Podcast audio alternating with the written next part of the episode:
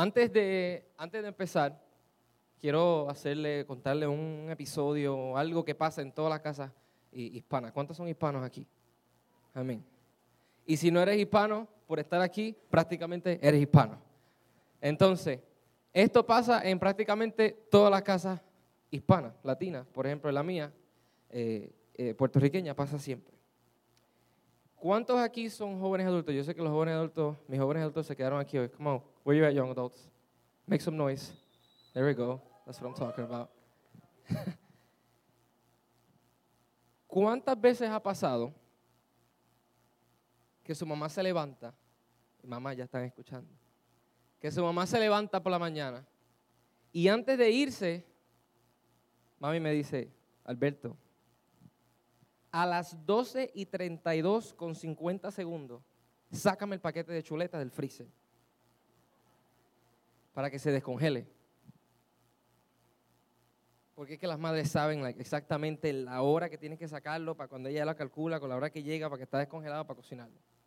Y yo, sí, mami, está bien. Se me va el día, sea estudiando, sea viendo televisión, sea haciendo absolutamente nada, se me va el día. Me preparo y me voy para el trabajo. Y a la hora que yo me voy del trabajo, ella está como que llegando del trabajo de ella. Y a veces o me llama ella o le llamo yo. Y me dice, ¿me sacaste la carne? Entonces hay como una pausa de dos segundos que se siente como de diez minutos. Y yo, es como que yo ya estoy visualizando qué va a pasar. Y yo le digo, no la saqué. El resto, pues usted sabe lo que pasó. Entonces, ahora, cuando yo sí la saqué, yo la llamo. Y antes de pedir la bendición, mami, saqué la carne. Es más, cociné. Camila está diciendo, amén, él cocina. Le digo eso para que lo tengan en mente mientras yo voy pasando por el mensaje, para que, para que lo, puedan relacionar un poquito mejor. Amén. Amén. En la Biblia hay un episodio muy similar a este, pero con un contexto mucho más serio en el cual Lucas les relata a Teófilo las últimas palabras de Jesús para sus discípulos. Si pueden ir conmigo al libro de Hechos, capítulo 1. Vamos a estar leyendo del versículo 1 al 11. Yo estoy leyendo de la nueva traducción viviente. Me dicen amén cuando estén allí. Libro de los Hechos, capítulo 1, versículos del 1 al 11. Si pueden estar de pie conmigo los que leemos la palabra. Dice,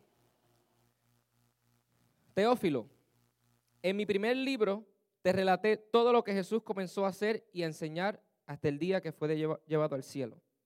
Después de haberles dado a sus apóstoles escogidos instrucciones adicionales por medio del Espíritu Santo. Durante los 40 días después de que sufrió y murió, Cristo se apareció varias veces a los apóstoles y les demostró con muchas pruebas convincentes que Él realmente estaba vivo y les habló del reino de Dios. Una vez, mientras comía con ellos, les ordenó, no se vayan de Jerusalén hasta que el Padre les envíe el regalo que les prometió, tal como les dije antes. Juan bautizaba con agua, pero en unos cuantos días ustedes serán bautizados con el Espíritu Santo.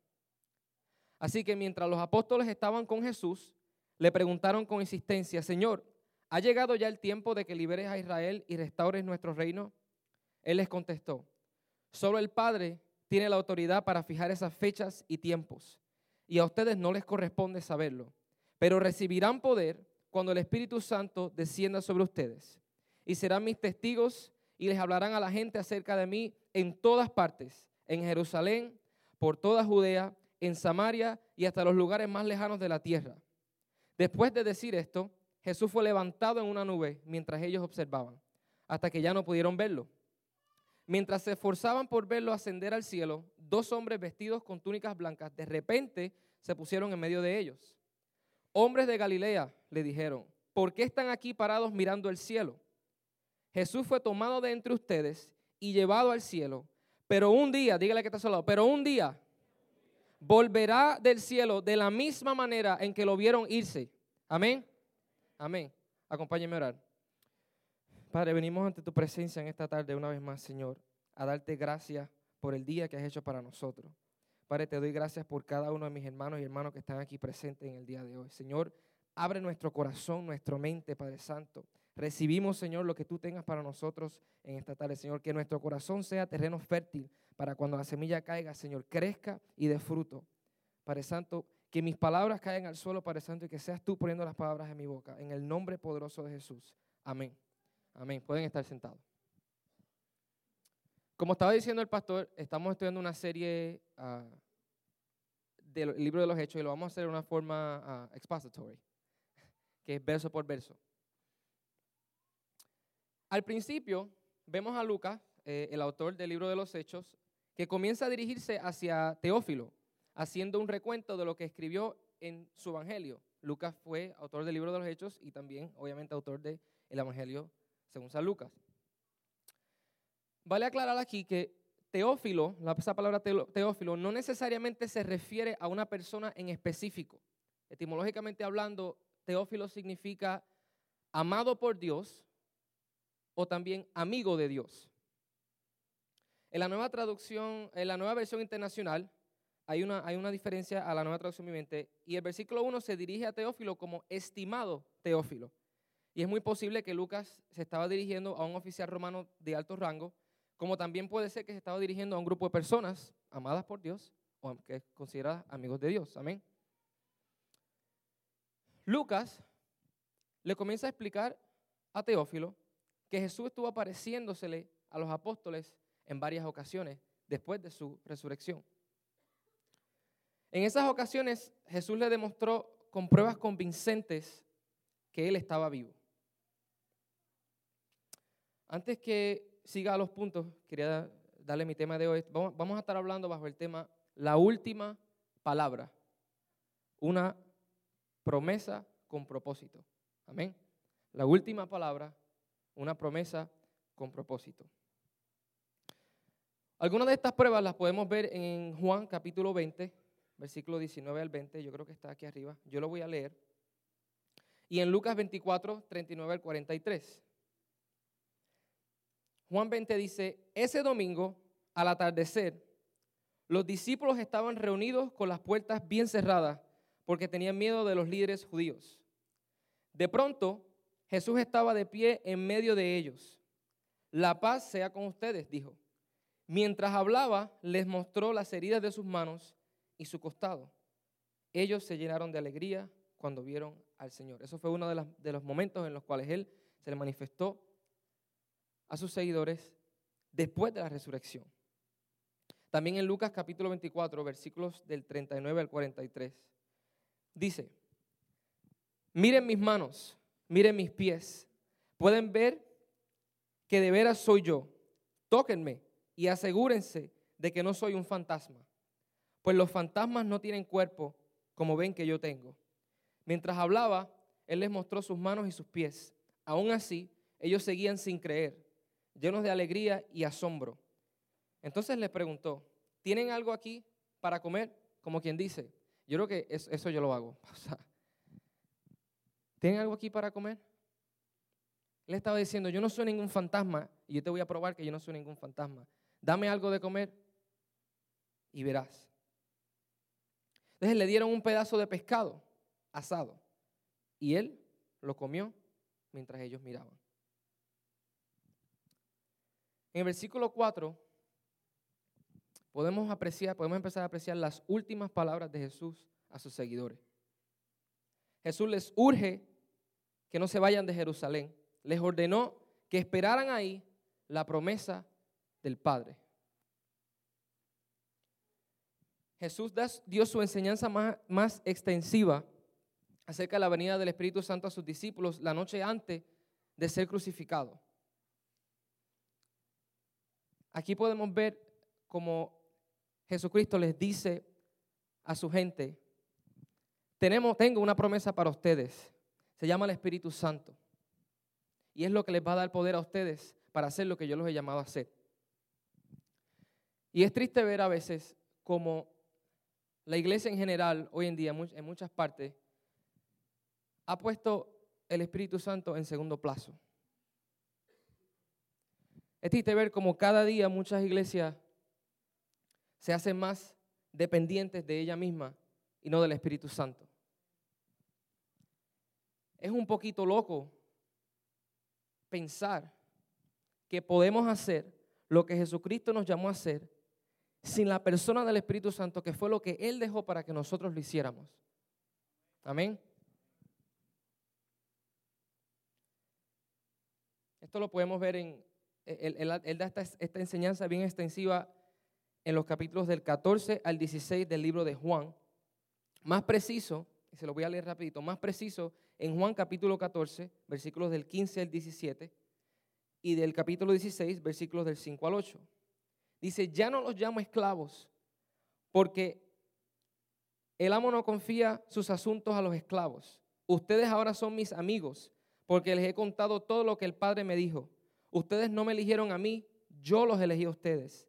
Les encargué que vayan y produzcan frutos, así el Padre les dará todo lo que pidan en mi nombre. Este es mi mandato, ámense unos a los otros. Después dice, ahora voy a aquel que me envió y ninguno de ustedes me pregunta a dónde voy. En cambio, se entristecen por lo que les he dicho. Ellos se entristecieron porque Jesús le dio la noticia de que él tenía que irse. Y Jesús le dice, en cambio, en realidad es mejor para ustedes que me vaya, porque si no me fuera, el abogado defensor no vendría. En cambio, si me voy, entonces se los enviaré a ustedes. Y cuando Él venga, convencerá al mundo de pecado y de la justicia de Dios y del juicio que viene. Amén. Si vamos al versículo 5, vemos como Jesús les enseña que Juan bautizó con agua, pero ellos serían bautizados con el Espíritu Santo. Los apóstoles tuvieron que esperar hasta el día de Pentecostés para recibir el bautismo en el Espíritu Santo. ¿Por qué? Bueno, porque ellos andaban con Jesucristo a donde quiera que él iba. Entonces él le dice, yo me tengo que ir y cuando yo me vaya, yo le dejaré el Espíritu Santo. Entonces, ¿qué pasa? De ahí en adelante, todos los creyentes somos habitados, como estaba diciendo el pastor, somos habitados o bautizados con el Espíritu Santo en el momento de la salvación. Esto nos deja saber que al momento en que nosotros aceptamos a Jesucristo como único Salvador, el Espíritu Santo vive en nosotros. ¿Cuántos están agradecidos por el Espíritu Santo? Es tan importante entender, no solamente saber, pero entender que el momento en que nosotros confesamos a Jesucristo como nuestro único Salvador, su Espíritu Santo, ese regalo, esa promesa que Él dejó, habita dentro de nosotros.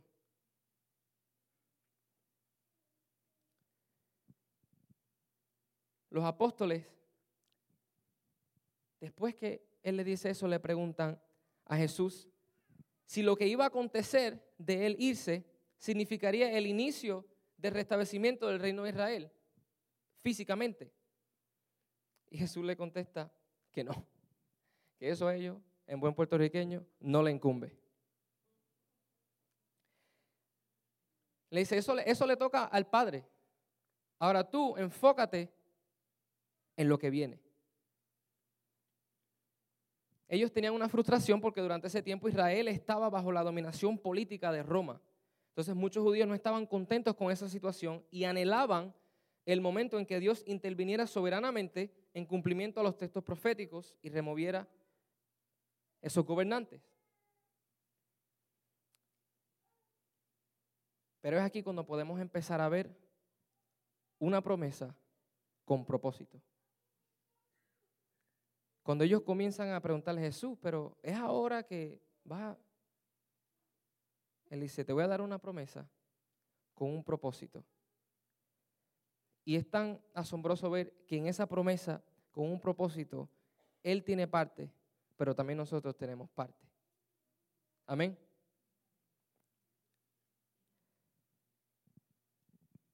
Yo siempre le comparto a los jóvenes, y es algo que pasa mucho dentro del cuerpo de Cristo. A veces sentimos que Dios nos ha llamado a hacer algo, pero queremos hacerlo con nuestra propia fuerza. Un llamado o un propósito divino solamente se puede cumplir con el poder divino. Amén. Yo no puedo completar algo por mi propia fuerza. Es imposible. Necesitamos el poder de Dios para hacerlo. Ellos solamente eran un instrumento. Ellos caminaron con Jesús. Piensen eso. Y Jesús está diciendo, tú solamente eres un instrumento que yo voy a utilizar. Y esta promesa del Espíritu Santo fue lo que eventualmente los llevó a cumplir el propósito que Jesús tenía para ellos de ser sus testigos en Judea, en Samaria y hasta los lugares más lejanos de la tierra, que hablaran de Él a la gente en todas partes. Estas eran sus últimas palabras. Las últimas, piensen eso, las últimas palabras que Jesús le dejó a sus seguidores antes de irse. Tiene, tenía que ser bien importante. En el versículo 9 vemos cómo Jesús es levantado en una nube hasta que no pudieron verle más. Pero más importante que la descripción de su ascenso es su significado. La nube que lo levantaba y eventualmente lo esconde de la vista de sus seguidores simboliza la gloria de Dios.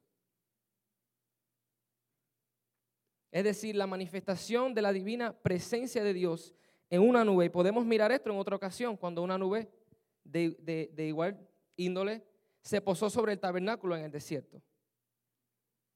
Como muestra visible de la gloria de Dios que habitó en el tabernáculo, en Éxodo capítulo 40, versículo 34.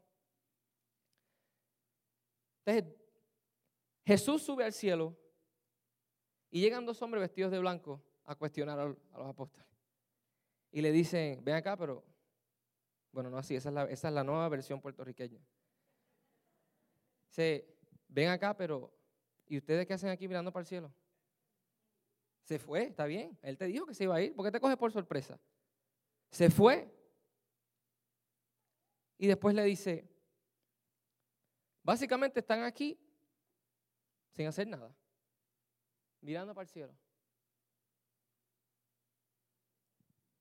pero luego les exhortan diciéndole que de la misma manera que lo vieron irse, que de esa misma manera él iba a regresar. Amén. Le dice, hey, muévete, ponte las pilas, porque de la misma manera que lo estás viendo irse, ya se fue, ya se fue de tu vista, pero de la misma manera que lo vieron irse, de esa misma manera él va a regresar. Amén. ¿Cuántos están agradecidos que él va a regresar por una iglesia? Amén.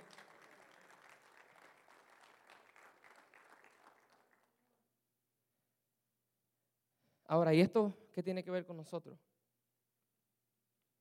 Quiero decirte que la promesa del Espíritu Santo ya está cumplida en ti y en mí. La promesa del Espíritu Santo. Ellos tuvieron que esperar. Jesucristo resucitó. Y by the way, muchas personas ven la cruz como el punto culminante del ministerio de Jesús. Pero si tú lo analizas, no lo ves. Jesús muere en la cruz, lo entierran, resucita y sale caminando. Y sigue hablando del reino, del reino a todas las personas. Él no había terminado. Eso era una parte de su ministerio, pero no completaba su ministerio. Es decir, él no había terminado todavía. Había gente que no creía que él era el Mesías antes de la crucifixión. Y como dice en inglés, es like a slapback from Jesus.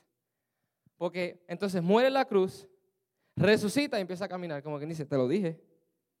No me creíste. Look at me now. Yo quiero decirte que Él habita en ti y habita en mí.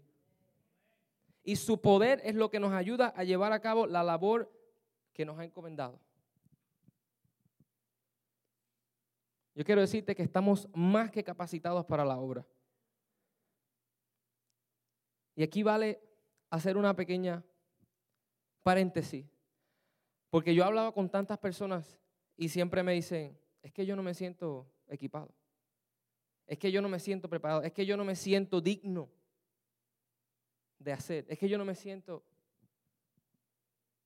¿En serio? el Espíritu Santo de Dios habita dentro de ti y dentro de mí. Y eso es más que preparación. Eres más que digno de hacer lo que Él te llamó a hacer. Porque no es algo que tú te levantaste un día y dijiste, oh, I'm going to do this. Es lo que Él quiere que nosotros hagamos, es lo que Él les ordenó a ellos. Mucha gente dice, ah, sí, pero eso era en Judea, en Samaria, hasta los confines de la tierra. Sí. ¿Y cuál usted cree que son los confines de la tierra?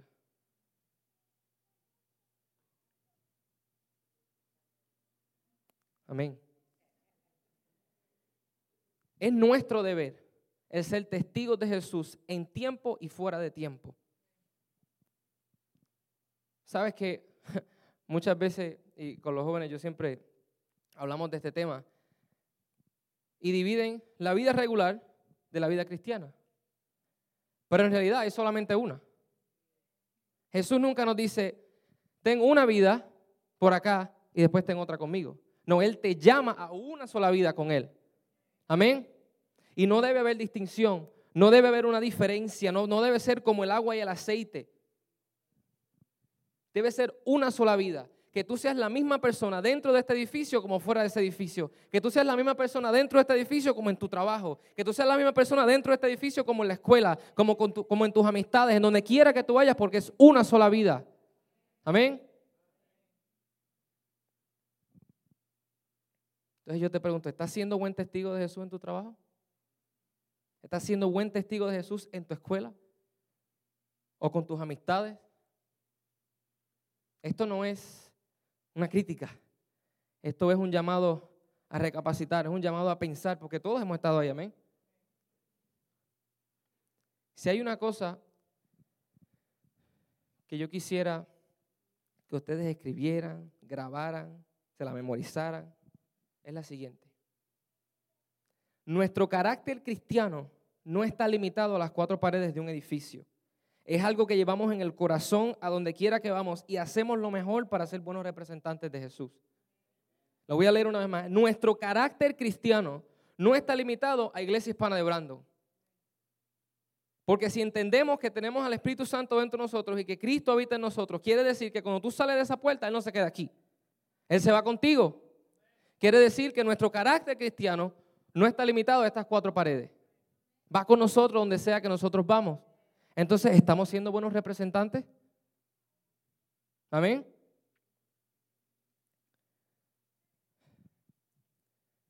Las últimas palabras de Jesús.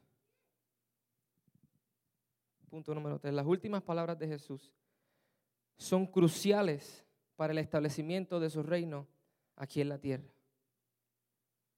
Las últimas palabras de Jesús son cruciales para el establecimiento de su reino aquí en la tierra. Muchas veces nos quedamos parados ahí como con la mente perdida en el espacio y no actuamos en pos de lo que el Señor nos ha llamado a hacer. Y si tú le preguntas a una persona, muchas veces te van a decir, ah, es que yo no me siento como que llamado. Es que no sé, es que yo no, yo no siento que tengo ningún propósito. ¿Sabes qué? Yo te propongo que tienes dos, no uno, pero tienes dos. El primero lo tenemos todo. Amar a Dios sobre todas las cosas y amar a nuestro prójimo como a nosotros mismos. A establecer el reino de Dios.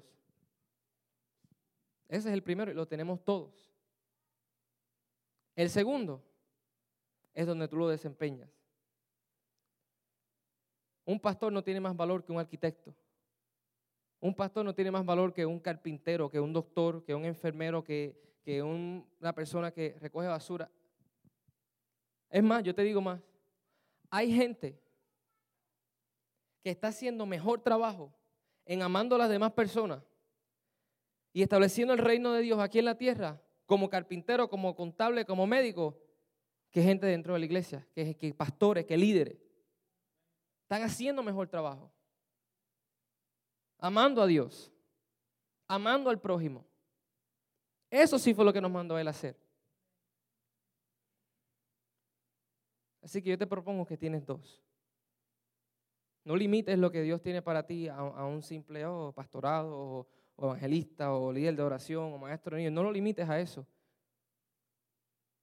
Tú, todos tenemos un propósito y donde tú lo lleves a cabo es lo que tú hagas.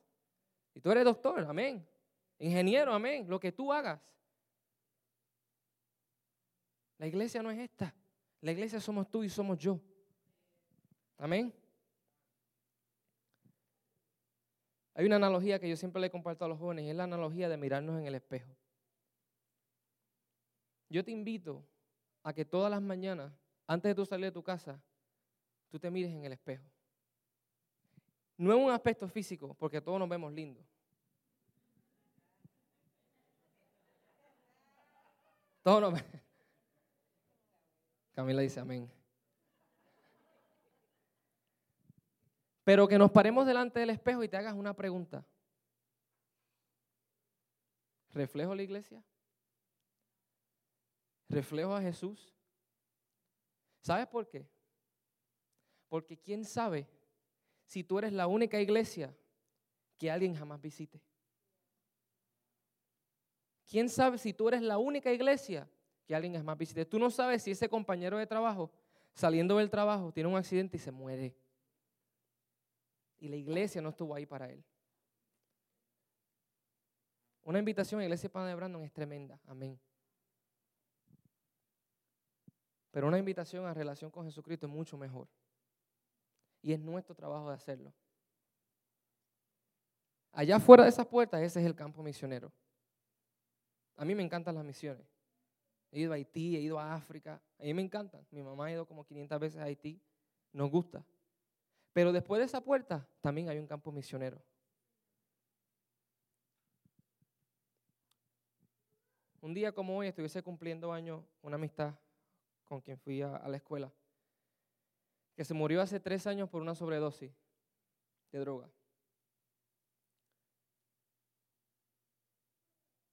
Estaba yo en, el ejército en aquel tiempo y recibo la llamada de un amigo mío y me dice, mira, fulana se murió, le una sobredosis de droga.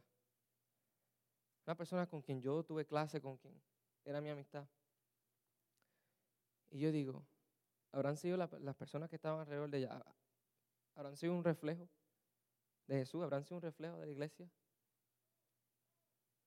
Piensen en eso. Nosotros somos la única iglesia. ¿Quién sabe si somos la única iglesia que alguien jamás entre? Tenemos que examinar nuestro interior y asegurarnos de que nuestros motivos estén paralelos con los de Cristo. Eso es bien importante. Tenemos que hacer un autoanálisis. ¿Lo dije bien? Mi ortografía a lo mejor allá arriba está malísima. Timoteo, por favor, ten misericordia. Yo sé como 10 años que no escribo en español.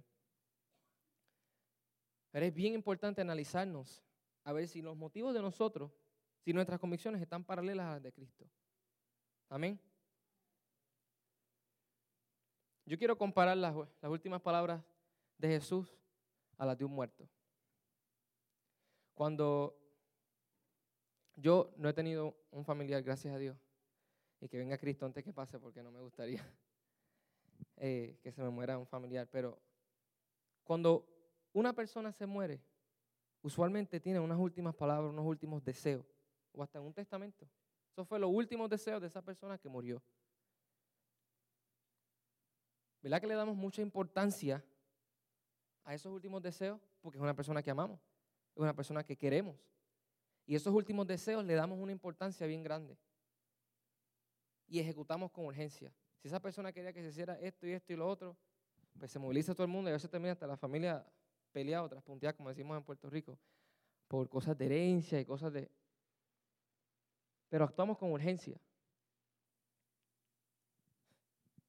Pero yo quiero decirte una cosa en esta tarde. Yo quiero decirte que Jesús no es ningún muerto. Él no es cualquier muerto. Él fue crucificado, murió por ti, resucitó al tercer día, ascendió al cielo y está sentado a la diestra del Padre. Y así mismo como subió, así mismo va a regresar. Amén. Así mismo como mi mamá se fue por la mañana y me dijo, sácame la carne. Y me dijo, cuando yo venga, más vale que esté afuera. Así mismo, como Jesús se fue, antes de irse le dijo, haz esto y haz esto y haz lo otro. Así mismo Él va a venir. El muerto se murió, lo enterramos y no vuelve para atrás. Jesucristo se murió, resucitó, está en el cielo y va a venir para atrás. Ese sí que va a volver. Así que estamos haciendo lo que Él quiere que nosotros hagamos. Tenemos que actuar. Tenemos que parar de usar la, la oración como una muleta para no hacer las cosas. Sorry, hay gente que se va a sentir mal con eso, pero a veces usamos la oración como una muleta para no, para no, para no actuar. Y Él es un Dios de acción. Él estaba, les, ordenaba. Aquí tienen el Espíritu Santo. Nosotros no tenemos. Ellos, ellos se, encerraron en un cuarto 10 días. 10 días a esperar que el Espíritu Santo baje. ¿Sabes lo que es esperar 10 días en un cuarto orando sin parar hasta que el Espíritu Santo viniera? Tú y yo ya lo tenemos dentro de nosotros. Pero nos sentamos a ver TV. Cuando Él nos está llamando a actuar. No a, que, a quedarnos como se quedaron ellos así. En el espacio, espaciado, perdido. No, actúa. Da buen ejemplo. No significa que mañana tienes que coger una maleta y arrancar para África, no. En tu trabajo, en tu escuela, con tus amistades, donde sea que tú vayas. Esos son los, esos son los confines de la tierra. Amén. Así que, ya cerrando. Aferrémonos de esa promesa que ya está cumplida en nosotros. Y cumplamos con nuestro propósito de ser testigos de Jesucristo en todo momento. Ese es mi llamado de acción para ustedes en esta tarde. Que nos aferremos de esa promesa que ya es cierta dentro de nosotros. Y seamos testigos de Él. Cumplamos ese propósito que Él nos dejó. Ese sí nos lo dejó. Y ese sí es nuestro deber cumplirlo. Amén. Él nos dio una promesa. Esa fue su parte. Y también en esa promesa hay un propósito. Esa es nuestra parte. Amén. Y como a las maestras de Puerto Rico no les gustan los trabajos incompletos. ¿Y ahora qué? Bueno, si están dispuestos a hacerlo, si están dispuestos a aferrarse a esa promesa, a entender que el Espíritu Santo vive dentro de nosotros y que es lo que nos da el poder tal y como fue a los apóstoles, para ir y ser testigos de Jehová allá afuera, yo quiero que se pongan de pie.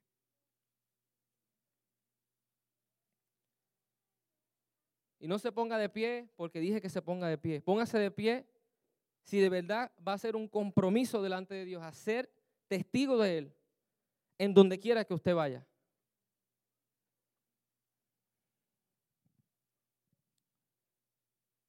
Quiero invitar al grupo de adoración si puede ir pasando.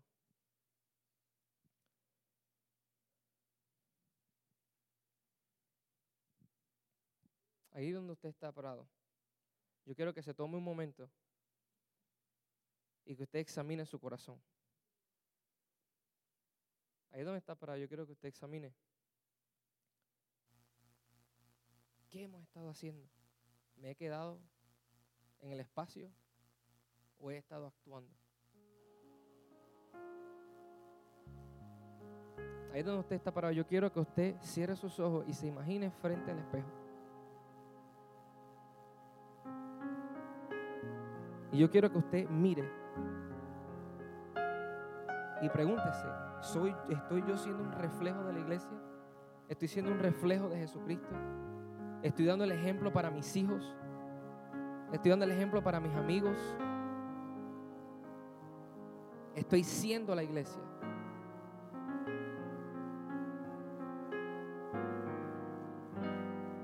He entendido la promesa de que el Espíritu Santo está ya en nosotros. Y ahí donde está parado. Si usted entiende que no ha sido así, no se preocupe. Porque tenemos un Dios que tiene misericordia que tiene perdón, que nos extiende su gracia, su amor, su paz. Así que en esta hora, aférrate a esas cosas y pídele al Señor en esta hora, con tu boquita, porque que yo, que yo ore no lo hace más poderoso de que usted lo haga. Pídele ahí, pídele ahí donde está con su boca, Señor, cambia mis motivos. Señor, ayúdame a reflejar cada día a ti. Ayúdame a ser la iglesia. Ayúdame a entender y reconocer que el Espíritu Santo vive dentro de mí. Ayúdame a caminar y a actuar en pos de lo que me ha llamado a hacer.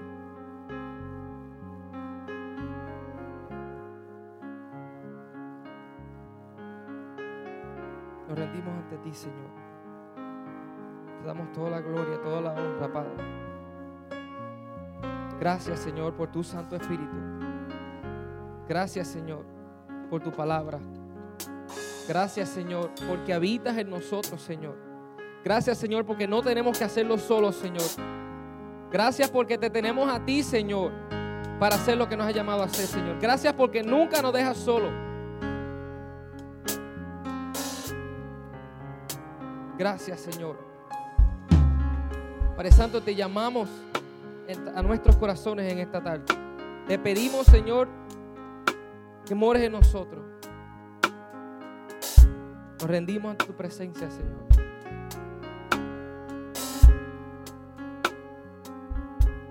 Ahí con sus cabezas bajas y sus ojos cerrados en respeto.